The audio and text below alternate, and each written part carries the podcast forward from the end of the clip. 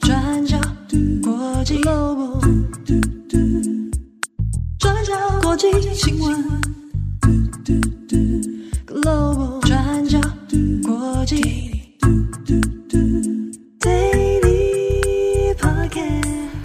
Hello，大家好，欢迎收听 UDN Global 转角国际 Daily Podcast 新闻，我是编辑惠仪，我是编辑木仪。今天是二零二三年三月十号，我们已经要过一季了。哎，对，一季就要三月了。你刚刚开那个开始录之前跟我讲什么？我觉得很可怕，我觉得我一事无成。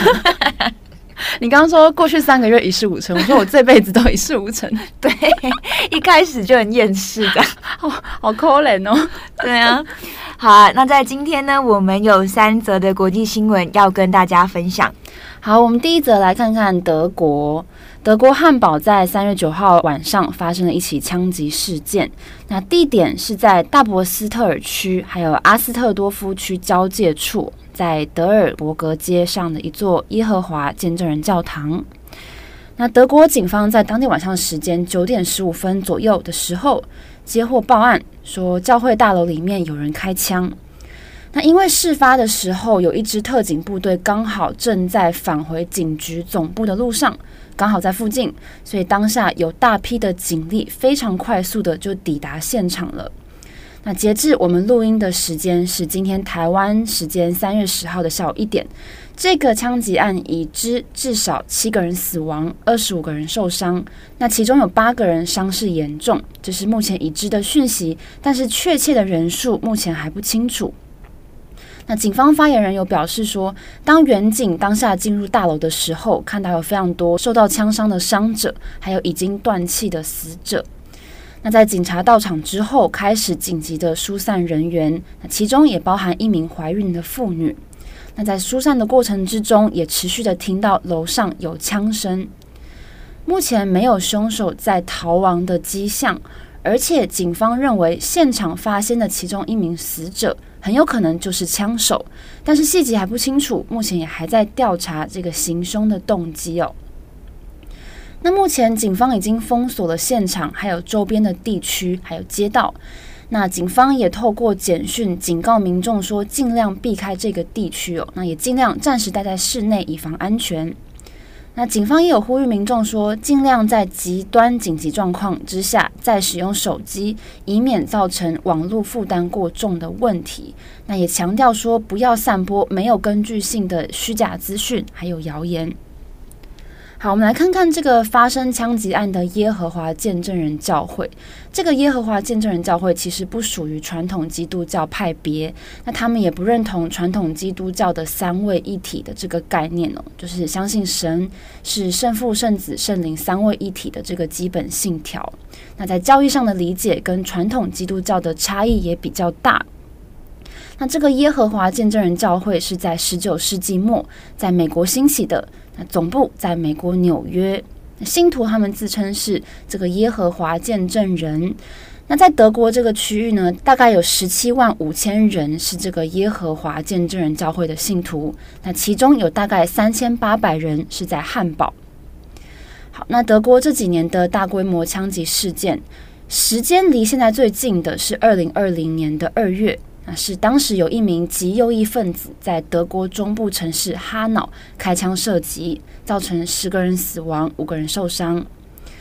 还有另外一起是在二零一九年，有一名新纳粹主义分子在犹太人赎罪日节日期间冲进哈雷市的一座犹太教堂开枪，导致两个人死亡。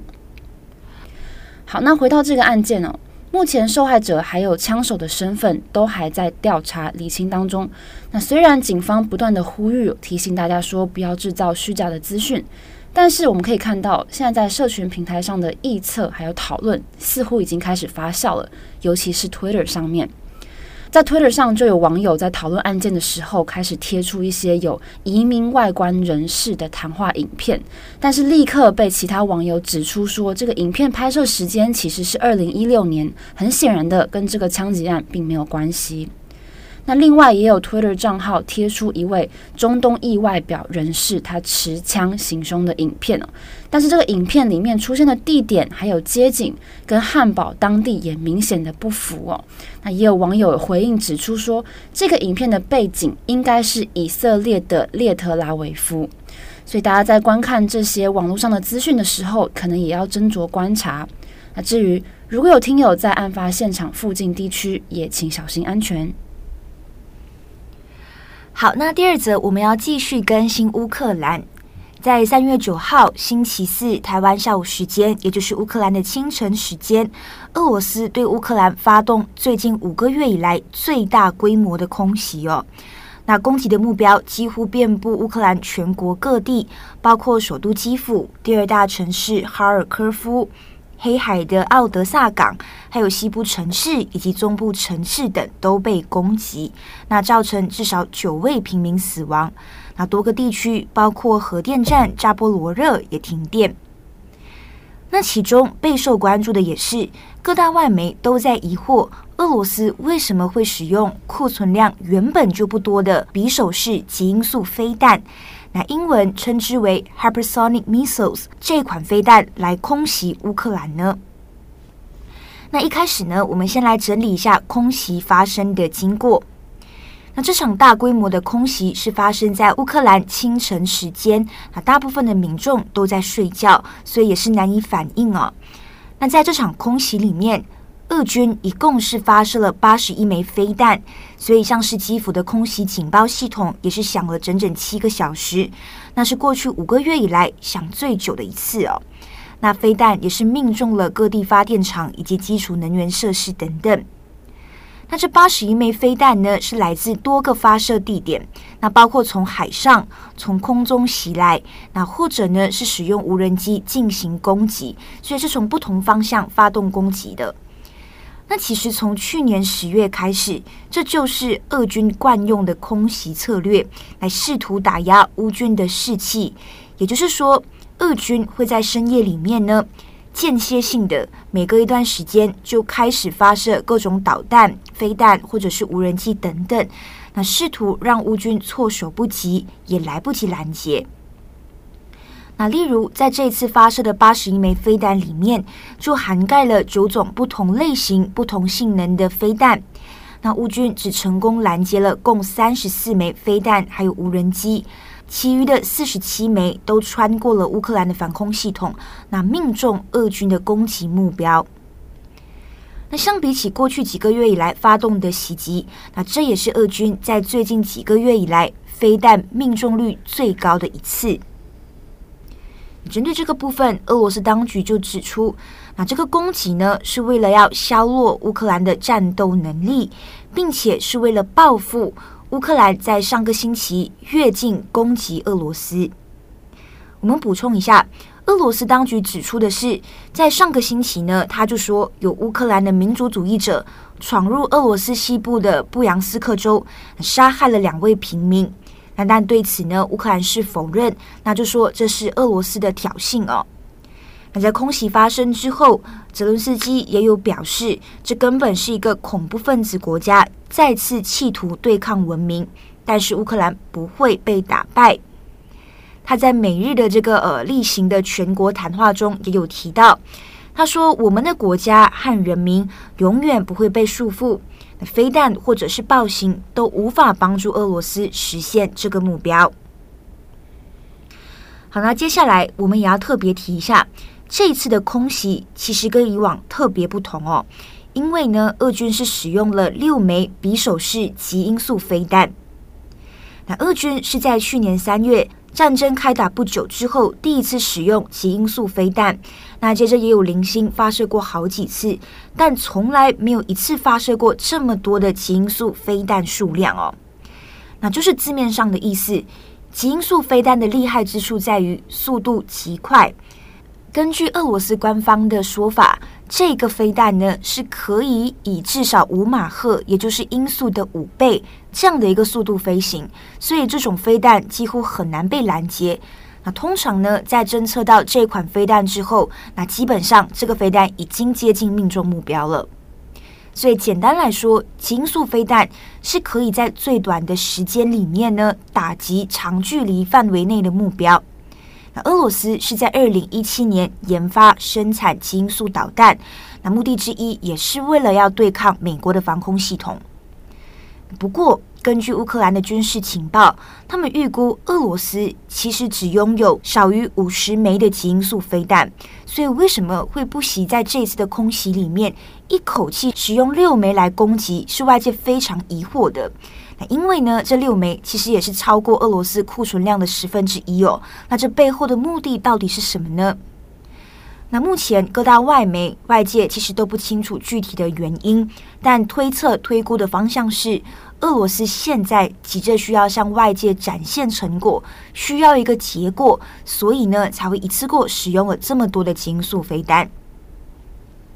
好，那虽然极音速飞弹确实是很厉害，那昨天的空袭规模也确实比以往来得更加猛烈，但是华盛顿邮报也有指出，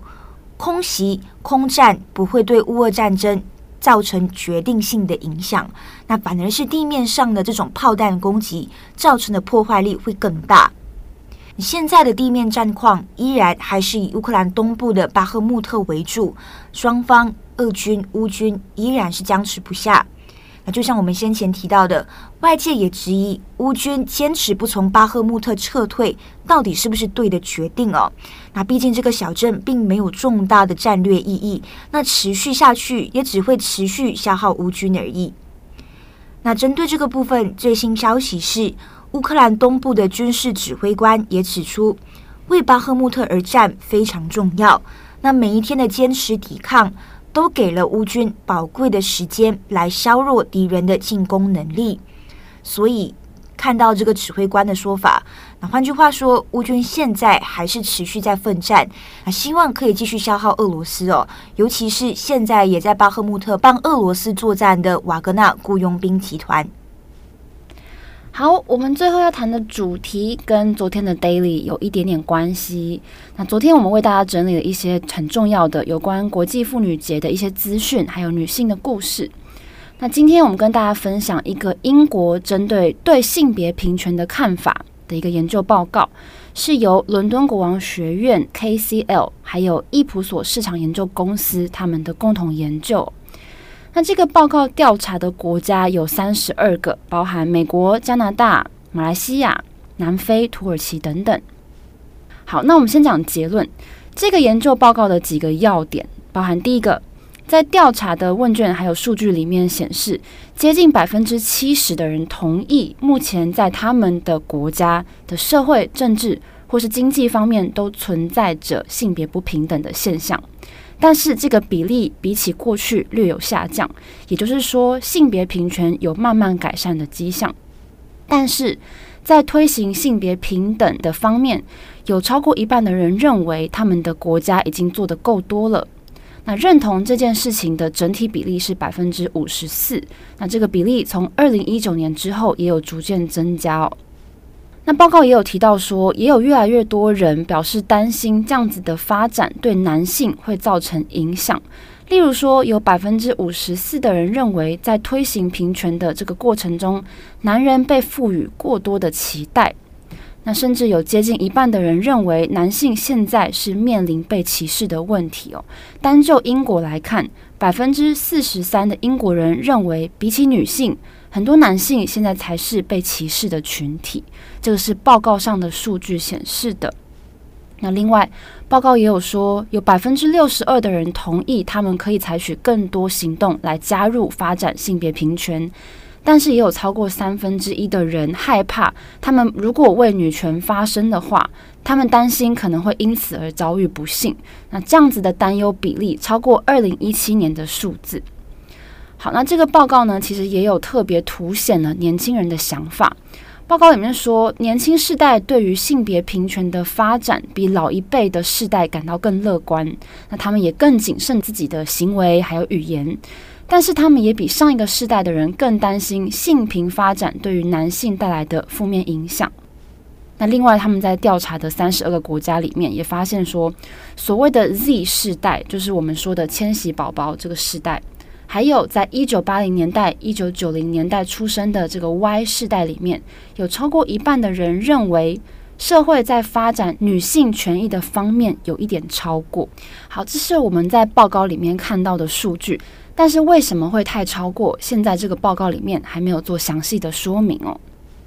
那另外，当被问到性别平等这件事情是有利于女性还是有利于男性的这个问题，有五分之一的人认为这主要是有利于女性，那十分之一的人表示性平主要有利于男性。那另外有一半的人表示这对两性来说都是有好处的。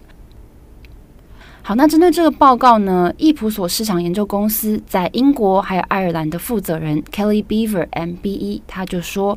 他们多年来的研究显示，说人们在性别平权的方面已经有重大的进展。那特别是超过一半的人都认为，在他们的一生中，性别平等可以真正的实现。好，那我们是把报告里面的数据拿出来跟大家分享，但是详细的这些数据的解释跟说明，其实我们还没有看到太多。但值得关注，还有持续关注的是，后续舆论要怎么讨论这个报告。像是我们看到英国《每日电讯报》的《Daily Telegraph》，他们也有做这篇报道。那在下面的留言讨论串里面，在两天之内就累积了大概七百七十五则哦。那其中当然有各种不一样的观点，有留言的人，也有男性，有女性，有老人，也有年轻人。那有支持这份报告的，也有不认同这份报告的。那当然也有人在里面分享了自己的故事哦。那我们也把报告还有 The Telegraph 的报道连接放在资讯栏里面，给有兴趣的听友们来参考。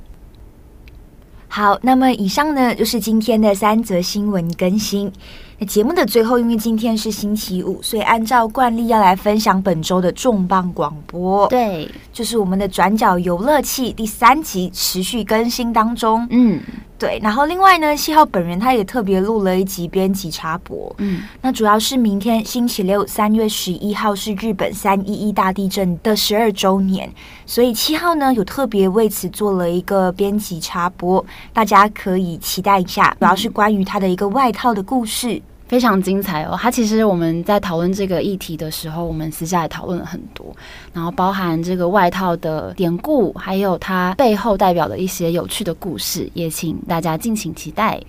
对，那一样的，希望大家有一个美好的一天，好好吃饭，好好度过周末。我是编辑会议，我是编辑木仪，我们下周再见，拜拜，拜拜。转角